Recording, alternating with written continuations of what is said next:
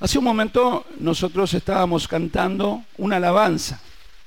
¿Cuál fue la última alabanza que cantamos? ¿Cuántos se acuerdan? El Señor, ¿cómo? Está en este lugar, ¿sí? El Señor está en este lugar. Esa era la alabanza que nosotros cantábamos. Estábamos cantando que el Señor está en este lugar. Y obviamente yo te pregunto, ¿qué sentís al cantar esta alabanza?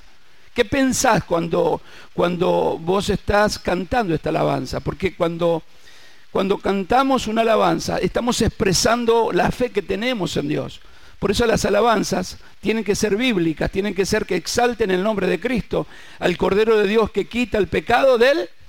¿Sí? Por eso una alabanza, la alabanza tiene que ver con una, con una entrega de nuestro corazón como hijo de Dios para adorarle, para exaltarlo, para bendecirlo, para, para expresar nuestro corazón a Él, pero también para fe por fe, para, para expresar nuestra fe en Él. Y dijimos que el Señor está en este lugar. Ahora, si uno analiza eh, finito, si mide, mide finito ¿no? las cosas, no todos dentro de las iglesias entienden esta alabanza o no entienden en la presencia de quienes están. A veces el Evangelio se ha transformado en mucho un costumbrismo o una, como te decía eh, domingos pasados, una religión más, ¿no? Simplemente un momento que yo voy a la iglesia, adoro a Dios en ese momento dentro de la iglesia, pero luego voy al mundo, voy hacia mi casa, hoy voy eh, fuera del lugar donde, del templo donde adoramos a Dios todos juntos como congregación y vivo una vida ajena a lo que Dios este, eh, quiere que vivamos, porque de hecho que nosotros somos hijos de Dios y somos cristianos todo el tiempo, en nuestro hogar, en nuestra iglesia, en nuestra casa, en, el trabajo, en la calle donde estamos, nosotros somos portadores de la gloria de Dios. El Espíritu Santo mora dentro de nosotros. Decirle que tenés al lado, el Espíritu Santo mora dentro tuyo. ¿Sí? Ese Espíritu Santo te va a guiar a toda mentira. ¿Eso dice la Biblia? ¿Qué dice la Biblia? ¿Que te guiará a qué? A toda verdad. ¿Qué es la verdad? Bueno, la verdad es Cristo. La verdad, vivir dentro de los mandamientos y estatutos que Dios establece al pueblo de Dios. Por eso nosotros no le pertenecemos al mundo, somos de Cristo. Estamos en el mundo, pero no somos del mundo. O sea, vivimos en el planeta Tierra, pero no estamos regidos por las órdenes que imperan la sociedad. el pecado que gobierna la sociedad, el cristiano está alejado de ese pecado, vive otra, otro tipo de vida. Vive, vive una vida nueva. Una vida nueva. Vida nueva en Cristo. Amén. ¿Sí? Ahora, yo me imagino esto. Isaías en el capítulo 6, si vos me acompañás a Isaías en el capítulo 6, hay una experiencia que tiene un hombre de Dios llamado Isaías, profeta mayor. Un hombre que Dios preparó para llevar palabra al pueblo de Israel y restaurarlo, pero también preparó su corazón y su vida para predicar, pregonar la salvación de Dios al pueblo de Israel. Este hombre dice la palabra de Dios que leo en el nombre del Padre y del Hijo y del Espíritu Santo de la iglesia, dice un poderoso amén. Dice, en el año que murió el rey Usías, esto está hablando en primera persona, el, en este caso Isaías, el profeta, vi yo al Señor. O sea, está hablando, como dice en primera persona, está hablando de que la salvación o el encuentro con Dios es personal. ¿Cómo es? ¿Cómo, cómo No, no entendí. ¿Qué es? Por eso cuando nosotros venimos a la iglesia o venimos a la casa de Dios, tenemos que tener una disposición en el corazón. Vos fíjate que el que viene con deseos de alabar a Dios, viene y canta, glorifica a Dios. El que viene sin deseo, y lo vemos lamentablemente muchas veces dentro de las congregaciones, tiene una cara como que, o que me obligaron, me trajeron de la oreja, o está, eh, está con una carita que quiere irse, no tiene ganas ni de cantar. Y lo vas a escuchar que muchas veces se van de la reunión y te dicen, yo no sentí nada en la iglesia.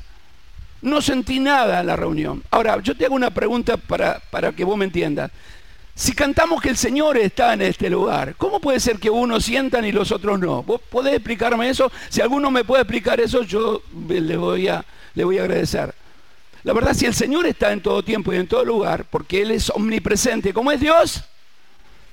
¿Qué es la omnipresencia de Dios? Bueno, la omnipresencia de Dios es la cualidad de estar en todas partes, de saberlo todo. O sea, tenemos un Dios que lo sabe todo y que ve todo y que está en todas partes en todo tiempo. O sea, Dios ve el corazón de aquel que viene dispuesto a adorarle y ve el corazón de aquel que viene dispuesto a hacer nada. Simplemente viene por obligación o viene porque no le quedó otra o viene porque, bueno, está acostumbrado. Yo creo que Dios quiere traer un avivamiento dentro de nuestra congregación. No estoy hablando de congregaciones de allá, de acá, de X, no estoy hablando de esto. Estoy hablando de la congregación del misterio bíblico Casa de Oración en nosotros. Un avivamiento que comienza, no, no, no, no es un avivamiento donde empecemos a saltar todo y revolvemos toda la silla y caigamos todo al piso. No, no, no, no, no. Porque uno puede caer al piso, sí, te tocan, el Señor puede obrar. No que yo le doble, lo doble, vos habrás visto esto, lo doblan, lo doblan, lo doblan, lo doblan y te tenés que caer porque te quiebran la columna y terminas en una silla de rueda. Sí, dale, dale, dale, dale, dale. No, no.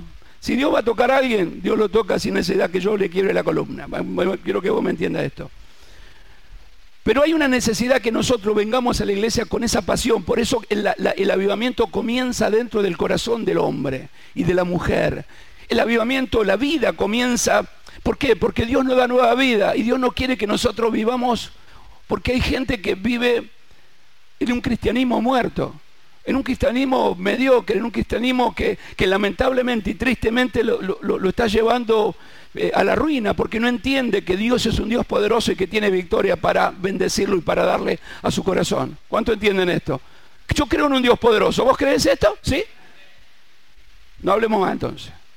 Es importante el avivamiento, el despertar que traerá sobre cada uno de los ministerios de la iglesia, pero también sobre el pueblo, porque Dios repartió dones y dio talento dentro de la iglesia para que juntos, en armonía, podamos servir a Dios, pero también proclamar el Evangelio de Cristo en cada uno de los lugares donde nosotros pisemos. Por eso decía, vosotros sois la sal de la tierra y vosotros sois la luz del mundo. ¿Sí? Entonces, Isaías nos, nos empieza a mostrar que el Evangelio es personal la salvación es personal. Yo no puedo obligar a otro a que sienta lo que yo siento, pero sí sé que Dios obra con favor para aquellos que lo buscan intensamente de corazón y que el fuego de Dios en su corazón no está apagado. Porque lamentablemente el fuego del corazón de mucha gente en este tiempo se está apagando por mirar la circunstancia, por mirar a los hombres, por mirar al hombre, al hombre y a la mujer, por mirar cosas que no tiene que mirar, porque Cristo nos habló de, de estar eh, confiando en Él, pero también el apóstol decía, puesto los ojos en Jesús, autor y consumador de la fe. Porque cuando miramos nosotros detalladamente y determinadamente ciertas circunstancias en los lugares donde nosotros estamos, todo, todo terminamos desanimados. Entonces Isaías dice, en el año que murió el rey Usía, vi yo, yo, ¿sí? Vi yo. O sea, eh, lo habla en forma personal. Hay algo que personalmente cada uno de nosotros tiene que vivir dentro del corazón de Dios y dentro de la congregación y dentro de nuestro hogar algo que es personal, deseo a Dios, yo te hago una pregunta en esta mañana, ¿deseas a Dios con todo tu corazón? ¿Es la fuente de tu salvación? ¿Es el hombre de Dios, o sea, es el poder de Dios hecho hombre en la tierra que ha, que ha muerto por, por tu vida en la cruz del Calvario para perdonar tus pecados? ¿Es el Señor lo más importante en tu vida? ¿Es el tesoro que el tesoro que, encontró ese hombre que compró el campo es la perla de gran precio, el Señor en tu vida, aferrate a Dios. Aferrate a Dios. Vi yo, dice al Señor sentado, vi yo al Señor sentado sobre un trono y sublime y su falta llevaban, llenaba, llenaban el templo. Por encima de él había serafines, cada uno tenía seis alas, con dos cubrían su rostro, con dos cubrían sus pies y con dos volaban. El uno al otro daba voces diciendo, Santo, Santo, Santo Jehová de los ejércitos. Toda la tierra está llena de su gloria. Y los quiciales de la puerta se estremecieron con, con la voz del que clama y la casa se llenó de humo. Mire, esta, esta parte de la casa se llenó de humo es la presencia, el yequiná de Dios, es la presencia de Dios cuando hay alguien que lo está buscando con todo su corazón. Entonces dije, ay de mí que soy muerto, porque siendo hombre inmundo de labios y habitando en medio del pueblo que tiene labios inmundos, he visto, han visto mis ojos al rey Jehová de los ejércitos. Este, esta palabra, ¿no? Nos, lleva, nos lleva, nos lleva a, un temor de saber, Dios está allí, Dios está obrando, el Señor está en el lugar donde yo estoy adorando. Yo cuando miro esto y veo, veo, veo a este hombre, a este varón de Dios, veo, veo la, la, obra de Dios en el corazón de, de Isaías, veo un hombre que en un momento cuando tuvo ese encuentro con Cristo, él quedó, creo, quedó completamente, completamente eh, humillado delante del Señor, quedó completamente en un éxtasis, en, una, eh, maravillado del poder de Dios, de la gloria de Dios. Si uno mira, por ejemplo, Apocalipsis capítulo 1, en el verso 9, el apóstol Juan, en un momento de, su... siendo desterrado a la isla de Pasmo, llevado allí ya siendo viejo para morir, dice que estando en el Espíritu, tiene una revelación. Ahora miren, miren esto, miren lo, tremendo de esto cuando, cuando habla en ese libro de Apocalipsis, capítulo 1, verso 9, dice, yo Juan, vuelvo otra vez a primera persona, decir yo, a ver, habla de primera persona, habla de encuentro, habla de una relación personal con Dios, es una relación con el Señor, es algo que se relaciona a Dios con la persona. Es una relación. Dice, yo Juan, vuestro hermano y compartícipe vuestro en la tribulación, en el reino, en la paciencia de, de Jesucristo, estaba en la isla de Pasmo, llamada Pasmo, por causa de la palabra de Dios y el testimonio de Jesucristo. Yo estaba en el Espíritu en el día del Señor y oí de, detrás de mí una gran voz como de trompeta que decía, yo soy el alfa y el omega, el primero y el último. Escribe en un libro lo que ves y envíalo a las siete iglesias que están en Asia, en Éfeso, en Esmirna, en Pérgamo, en Tiatira, en Sardis, Filadelfia y la Odisea. Y me volví para ver la voz que hablaba conmigo y vuelto vi siete candeleros de oro y en medio de los siete candeleros de oro uno semejante a hijo del hombre vestido vestido de una ropa que llevaba hasta los pies, ceñido por el pecho con un cinto de oro, y sus cabezas y sus cabellos eran blancos como blanca lana, como nieve, y sus ojos como llama de fuego, y sus pies semejante al bronce brumido, refulgente como un horno, y su voz como estruendo de mucha sangua. Dice, tenía en su diestra siete estrellas, de su boca salía una espada aguda de dos filos, y su rostro era como el sol cuando resplandece en su fuerza. Cuando le vi, fíjense en esto, ¿eh? cuando le vi, caí como muerto en sus pies, a sus pies, y, lo, y él puso su diestra sobre mí, diciendo, no temas, yo estoy, yo soy el primero y el último, el que vive, el que estuvo muerto, más, más he aquí que vivo por los siglos de los siglos, amén, y tengo las llaves de la muerte y del Hades. Si uno compara si uno compara lo que vio, lo que vivió Isaías, que en un momento él dice, soy un hombre muerto porque he visto, han visto mis ojos, Jehová de los ejércitos, caer postrado delante del Señor. Lo mismo que la expresión que habla Juan. Juan era un hombre de Dios. ¿Era un hombre de Dios Juan o no? ¿Qué decís vos? Era un hombre de Dios, lleno del poder de Dios, lleno del poder y la gloria de Dios. La palabra de Dios era en su corazón lo primero.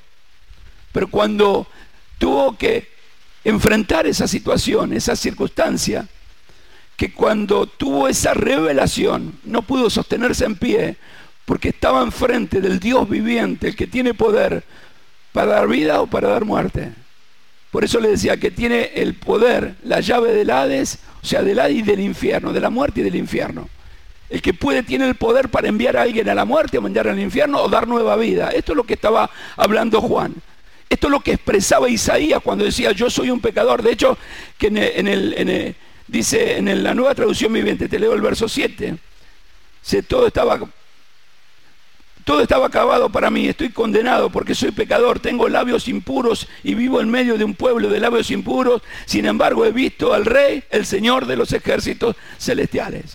O sea, habla, habla que, que que, estaba condenado, estoy muerto porque soy un pecador y no puedo sostenerme frente a la presencia de este Dios viviente. Bueno, ese mismo Dios que tanto habló Isaías, que tanto habló, en este caso el apóstol Juan, es el Señor de tu vida y que está en tu, en tu, en tu corazón. es el mismo Dios que se predicaba en ese tiempo de la iglesia primitiva, es el mismo Dios que el Señor dijo en su palabra, que donde están dos o tres congregados en su nombre, Él estaría en medio. Mateo 18, 20. ¿Sí? Él está en medio nuestro como poderoso gigante. Y la obra de Dios que comenzó en nosotros, la buena obra la voy perfeccionando hasta el día de Jesucristo. ¿Sí? Por eso es importante que nosotros como hijos de Dios podamos entender esta grandeza de Dios. Que ese Dios que estuvo en el pasado, que está en nuestro presente, estará siempre en nuestro futuro también. Que tiene control de todas las cosas, que a pesar de todo lo que nosotros vemos, vivamos, y en cada una de las circunstancias que nosotros podamos tener que pasar, no deja de estar al lado nuestro para sostenernos como poderoso gigante. Cuando yo entiendo que el Señor está en un lugar, cuando yo entiendo que está en mi vida, la cosa cambia, porque la presencia de Dios lo cambia. ¿Qué hace la presencia de Dios? Lo cambia. Cuando Dios llega a una vida la transforma, no la hace de a poquito, no, no, no deja cosas sin hacer. El Señor, cuando llega a una vida, comienza esa vida a ser transformada y cambiada de una manera poderosa. Queda atrapada en la presencia de Dios, queda atrapada en la presencia de, la, de, ese Dios poderoso que tiene el poder para cambiar. Se pueden escuchar testimonios tremendos de personas que han sido transformadas. Conocí a un varón hace unos años, conocí un varón hace unos años que era muy violento. Era violento para con la gente en la calle, pero también era muy violento para su familia. Lo único que había era temor en su, en su familia. Todo lo, que, todo lo que ellos tenían era temor de este hombre. Por miedo, por, por, por violencia. Mucha gente, aún los vecinos. Pero el Señor llegó a su corazón. ¿Y cómo llegó a su corazón? ¿De qué manera? Porque alguien oraba, clamaba a Dios por él, y rogaba a Dios por esa familia. Su madre. Su madre oraba a Dios día y noche por él, oraba por su familia y clamaba porque su familia estaba al borde de, de la destrucción. Ya él, su esposa, sus hijos no querían saber nada. De hecho, que muchas veces se habían separado o intentado directamente vivir apartados uno del otro, porque ya no se soportaban más. Pero había una madre clamando, y la oración del justo puede mucho. Por eso, madres, seguí orando por sus hijos. No dejes de orar por tus padres, mujer, varón, por tus padres, no dejes de orar. No dejes de orar por tus hijas. Pueden estar muy rebeldes, pueden pasar un montón de cosas, hermano. Pero hay un Dios que escucha la oración de su pueblo, amén. Y tiene respuesta y no llega tarde. Uno dobla la rodilla y Dios contesta conforme a su voluntad la oración. Un día prendió la televisión. Te estoy hablando años luz, ¿eh? yo soy del siglo pasado, acordate y en la televisión estaban pasando, y por ahí muchos conozcan, otros no, pero había un evangelista que predicaba en la, televisión, eran muy pocos programas que había en televisión, que era el Club 700. ¿Cuántos se acuerdan del Club 700 que predicaban en la palabra? Oh, gloria a Dios. Hay hermanos que se acuerdan de esto, pero había un varón llamado Jimmy Swagger que predicaba la palabra de Dios en, la televisión.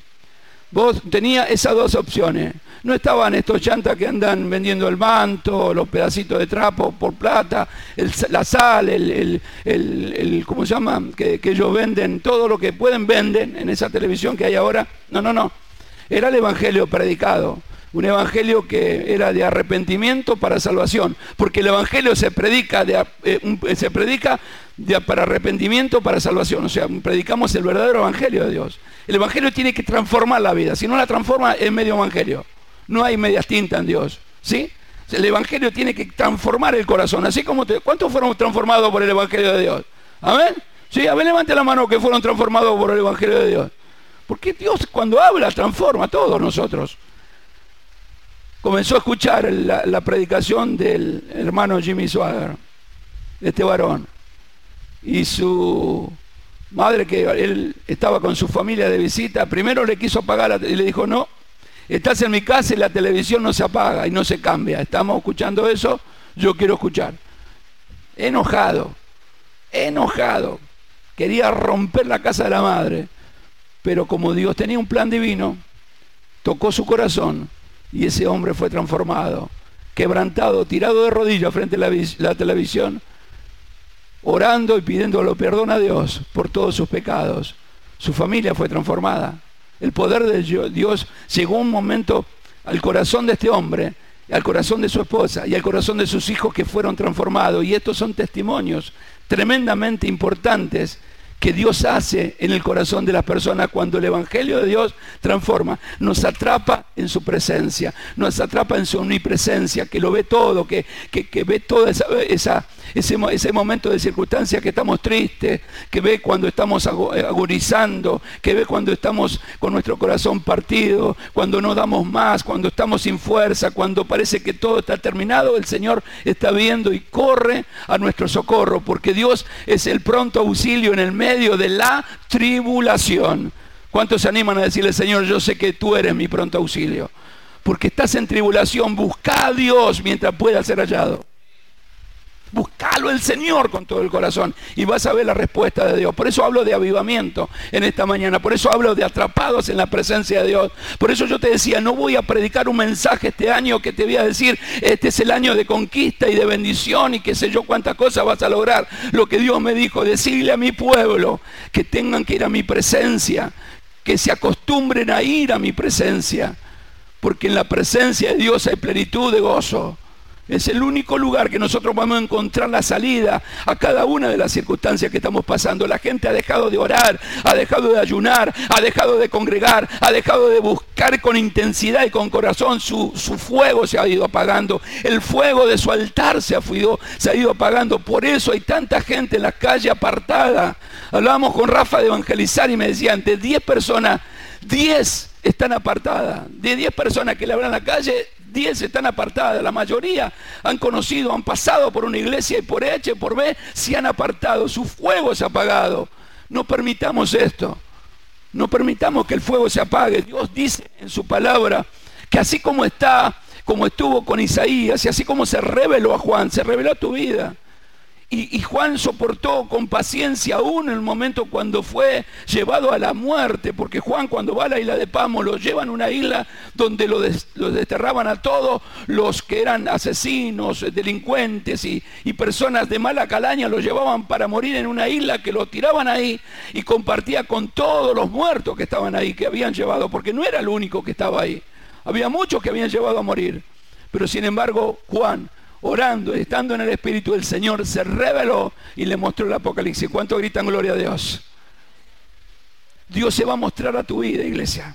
Dios se va a mostrar a tu corazón, se va a mostrar a tu ser desde el momento que nosotros le digamos, creo, Señor, creo en ti, sé que puedes llegar a obrar. No por una palabra de hombre, no porque yo te profetice que ahora pasemos al frente y voy a profetizarte algo lindo. No, por una relación, porque el Evangelio no es religión, es relación. Hay que relacionarse con el Señor. Por eso muchos matrimonios fracasan, porque no han dejado que entre dentro de su hogar el poder del Espíritu Santo de Dios. No han dejado. No lo han dejado, están apartados. Dios está fuera de los hogares.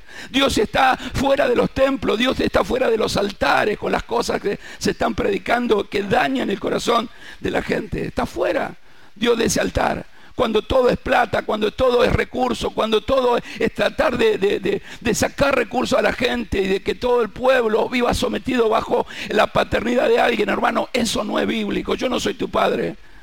Soy tu pastor y te voy a ver a la presencia de Dios, pero no soy tu padre. La, Biblia me dice que yo no le tengo que decir a nadie padre en la tierra. Sin embargo, hoy ha entrado un movimiento de paternidad y de maternidad. Esta es mi mamá y este es mi papá. No. Yo tengo seis hijos, gracias a Dios, y nueve nietos. Pero ellos son mis hijos. Vos no sos mi hijo. ¿Cuántos me entienden? A su nombre. ¿Cuántos creen esto? Amén. Es necesario que nosotros tengamos una relación con el Señor. Isaías se estaba relacionando. Juan se estaba relacionando, estaba en el espíritu. Isaías dice que el día, el día que murió el rey estaba yo orando y vi, vi yo con mis propios ojos. Ve con tus propios ojos, no viva por una fe prestada. No viva por la fe prestada del otro. Recibo palabra, recibo palabra, recibo palabra. Anda a la intimidad y Dios te va a recompensar en público. Anda en la intimidad, búscalo a Dios. Que el fuego de tu altar esté encendido. Que el poder de tu Espíritu Santo llene tu alma. Que por ahí hasta lenguas salgan de tu, de tu, de tu boca. Una nueva lengua. Pero no esa lengua que, le pone la mano y empieza, ahora, ahora recibe. Pe, empiezan todos a saltar. No. La relación con Dios hace que yo hable una nueva lengua para comunicarme con Él. Porque esos dones están presentes en la iglesia para poderme, poder ungir la iglesia, pero para poder llenar la iglesia del poder del Espíritu Santo de Dios y poder seguir adelante. Dale libertad, hablar la lengua que tenga que hablar, pero sin hacer escándalo. Dios no quiere escándalo en la iglesia. Dios quiere que la iglesia busque su presencia con fuerza y con poder, pero con fe. ¿Con qué dije? Con fe. Decí fe. ¿Cuántos creen que Dios puede llenar el alma? Hay gente que se está secando, hermano, dentro de las iglesias. Se seca dentro de la iglesia por no buscar la presencia de Dios, por hacer su propia voluntad.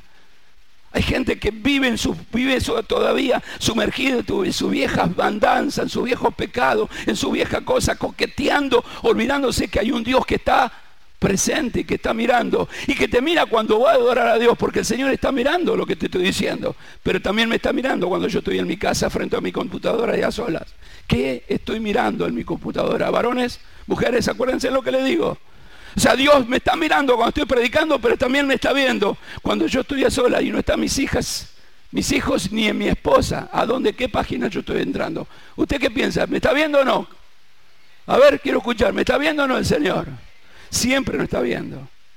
Siempre me está viendo. Siempre te está viendo. Cuidado con esto, a Dios no lo podemos engañar. ¿Sí? Hay gente que dice, bueno, hago esto, no ocurrió nada. Bueno, hago lo otro, no ocurrió nada. Cuidado. Porque un día,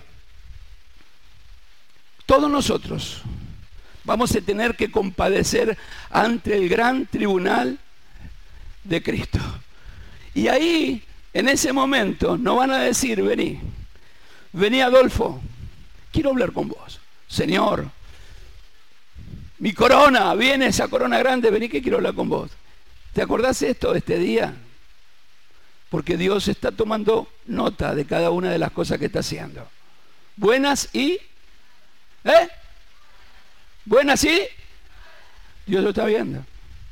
Por eso dice que nosotros no podemos burlar. Dios no puede ser burlado. No puede ser burlado. Dios no puede ser burlado. Decirle que tenés al lado, Dios no puede ser burlado. ¿A qué está atrás? ¿Qué te parece si le decís? Dios no puede ser burlado. Te no está mirando. Está mirando cuando hablamos mal de alguien dentro de la iglesia y criticamos. Uy, el pastor tendría que haber agarrado para allá, no para acá. Cuidado. Está Está mirando cuando condenamos a un hermano, cuando condenamos a una hermana, cuando, cuando lastimamos el corazón de alguien, cuando, cuando usamos a la gente y lo uso y toca la batería, están acá un tiempo, pero cuando veo que tengo otro, bueno, abajo, pongo otro. No, no es así. No tengo por qué usar a la gente. La iglesia no debe usar a la gente. La iglesia debe ser un lugar de amor y de paz donde reine la unidad, porque eso es lo que dice el Señor. Que sean uno como yo y tú lo somos, Padre uno en el Señor. Y eso es lo que Dios quiere dentro de las iglesias. Por eso hablo del avivamiento y atrapados en la presencia de Dios. Nosotros necesitamos entender que hay un Dios que lo está viendo todo, que ve cuando estoy, cuando estoy bien y cuando estoy mal, que sabe, sabe bendecirme, sabe cuando estoy alegre, cuando estoy contento, cuando estoy gozoso, cuando canto alabanza, pero también sabe cuando voy a otra cosa y escucho cualquier cosa que no sea una alabanza y se pega en mi corazón. Hace poco estaba en la cola del banco para hacer un trámite y estaba hablando con un varón. Y estábamos hablando los dos, charlando de la jubilación, del tiempo, de todo. Estábamos hablando. Yo digo, bueno, se va a dar el momento para poder darle palabra. Estaba esperándolo, estaba esperando, estaba esperando para darle palabra a Dios, pero era cristiano el hermano. Se dio vuelta a otro y empezó a criticar. Esto viene, porque estaban criticando el gobierno actual, esto viene del tiempo de Alfonsín, ¿Qué pasó esto, esto, y el hijo, y esto. Y comenzó a decir malas palabras, comenzó a decir cosas porque hay que matarlo, llevarlo a la Plaza de Mayo y matarlos a todos. Va, va, una cosa. Y con este varón nos miramos, no decíamos nada. Tampoco habíamos hablado todavía del Señor. En un momento eh, se dio vuelta a este hombre y yo sigo hablando con él y le digo, y ahora el momento para poderlo evangelizar. Entonces le digo, pero gracias a Dios que tenemos un Dios que todo lo ve, y que nos bendice. Amén, me dice. Y me contó que era diácono de la iglesia. Y nosotros estamos así, así, empezamos a hablar de Dios, en una gloria de Dios en ese lugar y de golpe se da vuelta a la otra persona que había comenzado a decir de todo tipo de malas palabras, dijo, yo también soy cristiano. Ya lo miré al hermano y no lo puedo condenar. Bien, varón, qué bueno. El Señor puede transformar vidas. Y nos pusimos a hablar. Ahí ya se habían amontonado un par de viejitos temprano. Fum, se amontonaron allí y empezamos a hablar la palabra de Dios. Y lo, miraba yo como este hombre, el diácono de la iglesia, hablaba y hablaba de Dios. Y, este hombre, sí, porque tiene razón. Y ya se puso un poco más a profetizar. Hace dos minutos estaba diciendo malas palabras y queriendo matar a mi ley en la Plaza de Mayo, hermano. ¿Dios lo estaba viendo o no? Pregunta, ¿Dios lo estaba viendo o no? Escuchó y lo estaba viendo cuando decía mala palabra y cuando estaba hablando de Cristo. Es increíble. El cristianismo de este tiempo se olvidó de Dios, lo dejó en un lugar, lo puso en una estatua, lo puso en un crucifijo, lo volvió a meter dentro de un papel y un yeso, lo hizo, se fabricó ídolos mudos. Pero cuidado porque Dios no es un ídolo mudo que tiene ojo y no ve, boca que, y no habla, oído y no oye, ni mano que tiene para palpar. Dios es un Dios viviente que tiene poder para dar vida y para dar muerte. Tiene poder para dar vida y para dar muerte. La gente vive fuera del, propósito de Dios. Por eso hay tantos que siguen en un evangelio livianito y lai, simplemente comunicándose cada tanto con Dios y se da exactamente lo mismo vivir dentro de sus propios vicios. Porque cuando el Espíritu Santo trae convicción de pecado, la gente se aparta y es nueva criatura. Porque cuando entra la presencia de Dios, lo cambia todo. Hay frutos frutos verdaderos del Espíritu, fruto que cambia el corazón de la persona. Y, me llena el alma de saber, ¿no? Que como cuando Dios obra un avivamiento dentro de la congregación. Hechos capítulo 5, verso 2, un poco lo leía el hermano hoy en, dentro de la, de la coordinación de la, de la, de la reunión, ¿no? y hablaba capítulo 5 de verso, y verso 12 al 16, de hecho, de los apóstoles. Mire lo que pasaba cuando esa iglesia llena del poder de Dios, llena de la gracia de Dios, dice, dice de esta manera, mira, dice, y por las manos de los apóstoles se hacían muchas señales y prodigios en el pueblo, y estaban todos unánimes, unánimes en el pórtico de Salomón. Sigue diciendo en el verso 13, de los demás ninguno se atrevía a juntarse con ellos, mas el pueblo lo alababa grandemente. Sigue diciendo en el 14, y los que creían en el Señor aumentaban más y más, gran número así de hombres como de mujeres. Tanto que sacaban los enfermos a las calles y los ponían en las camas y en los lechos para que al pasar Pedro, al menos su sombra, a lo menos su sombra cayera sobre algunos de ellos. Y aún de las ciudades vecinas muchos venían a Jerusalén trayendo enfermos y atormentados de espíritus inmundos y todos eran sanados. Todos eran sanados. ¿Qué pasaba en esa iglesia cuando oraban Dios? Había una obra poderosa. Había una obra gloriosa, maravillosa de parte de Dios al corazón de esa gente. En esa iglesia había un mover de Dios, que la gente creía en ese poder de Dios que tanto, tanto hacía tanta obra que llenaba el alma, llenaba el corazón de las personas y podían estar fortalecidas en su presencia. Por eso yo te digo, qué importante es para saber, ¿el Señor está en este lugar? Sí, amén, lo cantamos, pero lo debemos creer. Porque una cosa es cantar y otra cosa es... ¿Qué? Una cosa es creer. Hay otra cosa. Cuando yo creo en Dios, canto esa alabanza, porque el Dios que está presente, el Dios que no llega tarde, el Dios que, me, habla al corazón y que me dice, me dice en el Salmo 34, 15, los ojos de Jehová están sobre los justos y atentos sus oídos al clamor de ellos. ¿Sí? Esto me dice en la nueva traducción viviente, capítulo 34, verso 15 de, esta, de este Salmo 34, dice, los ojos del Señor están sobre los que hacen lo bueno. Sus oídos están abiertos a los gritos de qué? De auxilio. ¿Cuánto se anima a gritar auxilio? A ver.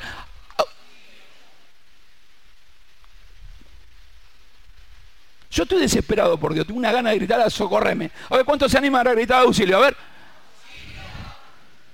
Nos estamos ahogando, nos están destruyendo. Viene a destruir el diablo. Y nosotros no nos podemos quedar callados, debemos pedir a Dios auxilio. Por favor, Señor, vos que ves todo, que sabes mi sufrimiento, que, que, sabes de mi, dolor, de mi enfermedad, de mi, de mi tiempo difícil que paso.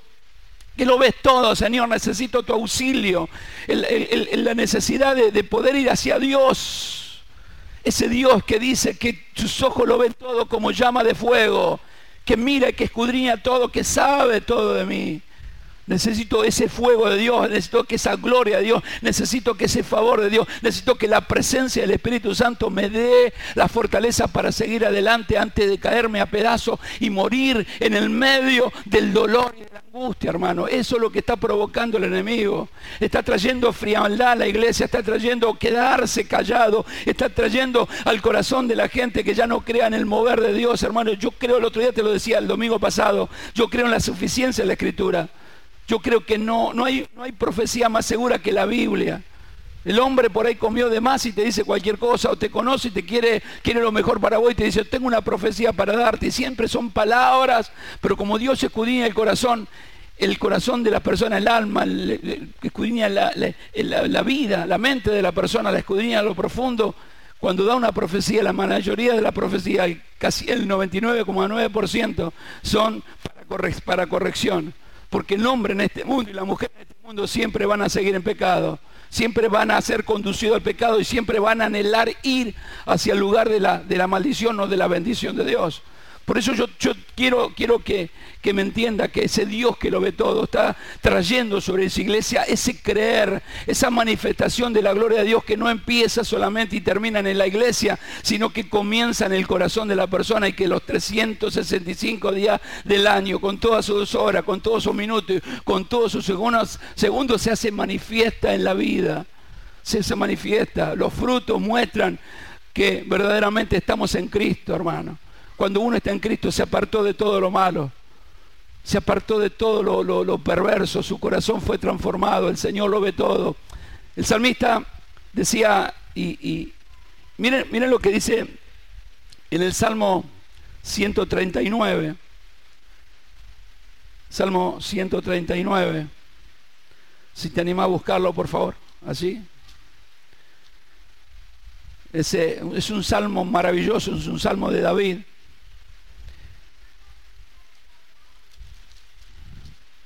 Y David se presenta ante Dios con esta oración, con este cántico, con esta alabanza al Señor. Y habla, habla a Dios, reconociendo que lo ve todo, que es omnipresente, que está atrapado en su omnipresencia, que, que Él sabe que todo lo está viendo. Le dice, oh Jehová, tú me has examinado y conocido.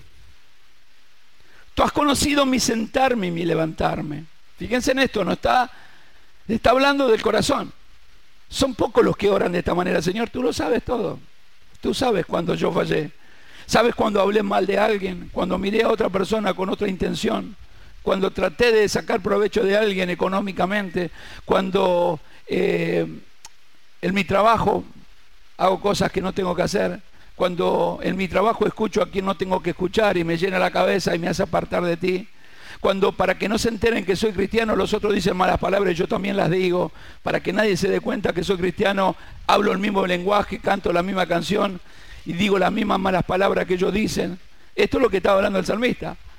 Oh Señor, oh Jehová, tú me has examinado y conocido. ¿Quién pudiese estar delante de la presencia de Dios y decirle esta palabra, no? Tú me has examinado y conocido. ¿Quién podrá mantenerse frente a la presencia de Dios y decirle, Señor, tú me has enviado y has conocido? Al Dios que tiene el poder para transformar todas las cosas y el poder para, para quitar la vida. ¿Quién se anima a esto? Por eso el Evangelio no es un juego, el, el Evangelio es poder de Dios para salvación. ¿Qué es el Evangelio? Poder de Dios para qué? ¿Cuántos son salvos? Amén. ¿Hemos entendido a Cristo? Oh Jehová, tú me has examinado y conocido. Tú has conocido mi sentarme y mi levantarme. Has entendido desde lejos mis pensamientos. Has escudriñado mi andar y mi reposo y todos mis caminos te son conocidos. Pues aún, pues aún no estaba la palabra en mi lengua. Aún no, yo no había dicho nada, aún no había hablado una palabra en oración o había hablado una palabra, dice, pero aún no estaba la palabra en mi lengua y he aquí, oh Jehová, tú la sabes toda. Tú sabes. ¿Por qué? Porque es omnipresente. ¿Qué es el Señor? Omnipresente. Él está. Está escudriñando, está mirando. Sus ojos son como llamas de qué? De fuego. Uh, tremendo. Esta, esta palabra llama de fuego tiene que ver con, con, escudriñar y ver aún lo más profundo y lo recóndito eh, eh, de lo más profundo de nuestro corazón, hasta lo más profundo. Pues aún no estaba la palabra en mi lengua y aquí, oh Jehová, tú la sabes toda. Detrás y delante me rodeaste y sobre mí pusiste tu mano. Tu conocimiento, tal conocimiento es demasiado maravilloso para mí, alto eso, no lo puedo comprender. Y ahí comienza en un momento de abrir el corazón y decirle, Señor, he aquí donde me iré de tu espíritu. O sea, si pensé en un momento irme de tu presencia, que no quiero saber nada con Dios, que tanta locura que nos agarra a nosotros los cristianos, ¿sí? Que nos agarra esa locura, ya no quiero saber nada con Cristo, no quiero mal, no, por esto, por aquello, siempre encontramos argumentos. Si no es el hombre, la mujer, si no es la iglesia, es aquello, siempre encontramos argumentos y dejamos todo. Porque vos podés apartarte de, de una persona, pero no podés apartarte de Dios. ¿Cuántos me están entendiendo? O sea, uno se puede apartar de un lugar porque están predicando cualquier cosa, me puedo apartar. Pero el Espíritu Santo que da testimonio que soy hijo, voy a buscar un lugar donde me hable la palabra y me alimenten y me pongan en pie y pueda adorar el nombre del Señor por la eternidad, a su nombre. Por eso es lo que decía, ¿a dónde me iré de tu presencia? ¿Y dónde huiré de tu presencia? ¿Y a dónde huiré de tu presencia? Si subiera al cielo, allí estás tú. Si al Seol hubiese mi estrado, he aquí allí tú estás. Si tomara las alas del alba y habitara en el extremo del mar, aún allí me guiará tu mano y me asirá tu diestra. Si dijere ciertamente las tinieblas me encubrirían, o sea, me estaría escondiendo, andaría de noche, y aún en la noche resplandecerá alrededor de mí, aún la noche resplandecerá sobre mí, o sea, porque Dios es luz. Y uno se puede, uno, entonces voy a tratar de hacer algo escondida y de noche, y el Señor está presente, se manifiesta hay alguien. Por eso cuando un día había uno que había ido con una mujer a, algún hotel alojamiento, perdón la palabra, había ido y se, había una cola para entrar en el, hotel alojamiento, lo cuenta el hermano, arrepentido, ¿no? Dios lo transformó, hizo una obra nueva en ese matrimonio también. Estaba ahí en la puerta para entrar en el, en el hotel alojamiento y faltaba, habían dos o tres coches para entrar habían unos locos, viste que nos dicen, ¿cuántos están locos? Sí, todos estamos locos por el Señor. Habían unos locos predicando la palabra de Dios. Y uno de los que estaba predicando la palabra de Dios, salían de dos en dos en los barrios y todo, doblan y estaba el hotel de alojamiento. ¿Y qué hicieron? ¿A dónde fueron a repartir un tratado de la palabra de Dios? ¿A dónde estaban los del hotel de alojamiento? Le golpea el vidrio, este lo baja le da una, le da, le da una, una palabra, le habla de Dios y le da una palabra y le da un tratado y este hombre se quebranta. Porque era un cristiano que estaba adulterando. O sea, era un hombre que estaba dentro de una iglesia pero que estaba engañando a su mujer. Su mujer en la alabanza, cantando a Dios, glorificando el nombre del rey, y él en su sandaza todavía, su corazón en tiniebla. ¿Cómo estaba su corazón? Porque el que practica el pecado es del diablo, hermano. El que practica el pecado no es de Dios. ¿De quién es? Del diablo. Y estaba agazaperrito el diablo. Se metía dentro de la iglesia, se vestía con corbatita, adoraba a Dios, pero cuando él lo podía hacer, se iba y puede ser adulterio y muchas cosas que podíamos nombrar. Y estaba allí, pero como Dios no llega tarde, fue una saeta allí, un flechazo en el corazón. ¿sí? Llegó ahí, tocó su corazón y comenzó a llorar y le dijo, se retrocedió con el auto, dice, y salí huyendo. Y llegamos a un lugar y le dije a la mujer, bajate por favor, pero ¿qué te pasa? ¿Estás loco? Amor, amor, ¿estás loco? Estoy loco por lo que estoy haciendo, estoy perdiendo mi familia, la familia que Dios me entregó por estar con vos. Yo te pido perdón, porque yo soy cristiano. Yo te pido perdón, dice el hermano, yo te pido perdón, porque yo en vez de hablarte la palabra de Dios, me acosté con vos y te di una maldición tan grande. Arrepentite vos también, yo estoy arrepentido. La mujer lo que se bajó y lo quedó mirando, nunca más dice que la vio y salió rumbo a la casa, llegó a su casa y le dijo, ma, perdóname, te fallé no una vez, mil veces, pero Dios llegó a mi corazón y me transformó, yo te engañé, yo adulteré, yo fui a la iglesia, adoraba a Dios con vos, vos cantaba alabanza y yo decía que cantaba alabanza con vos, oh Dios. Siento la presencia del Espíritu Santo, pero cuando, cuando, cuando yo estaba en un lugar para adulterar con una persona, estaba yendo con una mujer a la cama, vino el Espíritu Santo de Dios a través de un hombre y me habló y me arrepentí. ¿Por qué? Porque Dios lo ve todo. Por amor. Llegó a tiempo ese corazón y lo transformó. Esto es lo que estaba diciendo el salmista. Verso 12, aún las tinieblas eh, no me encubren de ti y la noche resplandece como el día. Lo mismo te son las tinieblas que la luz. O sea, lo ve todo. Lo ve todo. Ve cuando adoramos a Dios y cuando vemos y adoramos otras cosas. Verso 13. Porque tú, porque tú, decí tú, a ver, lo que está diciendo, porque vos, Señor, tú, Señor, formaste mis entrañas y tú me hiciste en el vientre de mi madre. Te alabaré, dice en el verso 14, porque formidable y maravillosas son tus obras. Estoy maravillado y mi alma lo sabe muy bien. Estaba arrepentido David. David estaba reconociendo que un día fue con una mujer a acostarse y no era su esposa. Y se humilló y se arrepintió y Dios lo transformó. Verso 15, no fue encubierto de ti mi cuerpo, bien que en oculto fui formado y entretejido en lo más profundo de la tierra. Qué tremendo es cuando nosotros podemos entender que Dios lo ve todo. Y qué maravilloso es poder entender que Él lo ve todo. Y que está en todo momento y aún en tu aflicción lo está viendo. Aún en tu, en tu, en tu dolor lo está viendo. Aún en el momento de tu felicidad lo está viendo. Aún en los momentos de tu falla lo está viendo. Cuando vos le fallas a Dios, el Señor corre a tu auxilio, porque hay un Dios que corre a tu auxilio para levantarte. Ese Dios es el que predicamos. Abrí la puerta, por favor, eh, Víctor Hugo. Ese Dios es el que predicamos, hermano. Es ese Dios que adoramos, ese Dios que bendice, ese Dios que, que, es el fuego del Espíritu Santo, la gloria de Dios que está para bendecir nuestra vida. Yo creo en un Dios así. ¿Cuántos creen en un Dios así? Aún en tu prueba, hermano